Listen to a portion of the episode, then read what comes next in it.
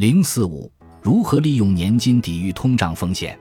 在第一章，我们介绍了一种与公开市场上购买的个人养老金一样的通胀指数是终生年金，它的待遇给付随时间增长而增加，支付金额与一些成本指数或价格指数挂钩。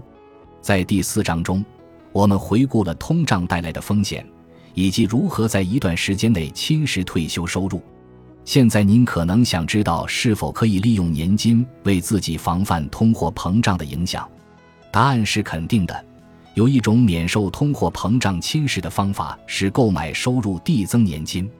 这类年金的待遇给付金额会根据最初的约定，每年有百分之一至百分之五的提高。例如，您的第一年待遇给付额度可能是一零零零美元。而下一年的待遇给付额度将是一零幺零美元，以此类推。通过这种方式，只要通胀率没有特别大的改变，您的待遇给付可以与通胀率保持一致。实际上，如果您希望更大程度避免通货膨胀带来的影响，您可以购买一款与每年实际通胀率挂钩的年金产品。当然，您可能会质疑：天下没有免费的午餐。您必须为这样的待遇增长付出一些成本，也就是在初期阶段领取更低的待遇水平。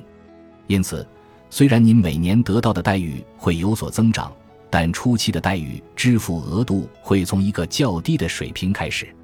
每年的增长率越高，则初期的待遇支付金额越低。